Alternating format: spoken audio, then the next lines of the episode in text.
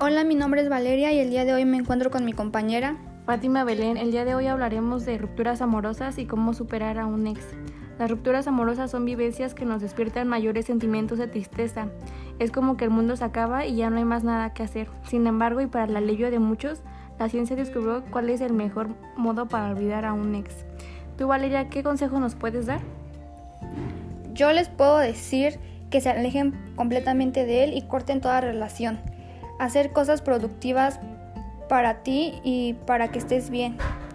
Renuncia a las redes sociales, al menos por un tiempo, y bloquealo de todos lados.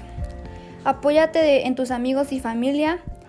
No bloquees tus sentimientos, no te guardes nada y llora todo lo que tienes que llorar.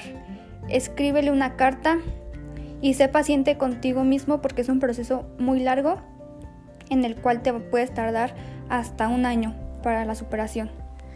¿Tú, Valeria, has pasado por alguna ruptura o alguna historia que nos puedas contar? Sí, hace dos años tuve una relación algo larga y la verdad sí me costó mucho trabajo superarlo y más porque no me di mi tiempo y este y ya cuando quería como que hacer las cosas bien ya fui a terapia. ¿Y tu compañera? Pues creo que todos hemos pasado por una ruptura amorosa, pero lo mejor que podemos hacer es olvidarlo de todos lados y cortar cualquier relación, lo mejor que podemos hacer es olvidarnos de él y seguir con nuestra vida.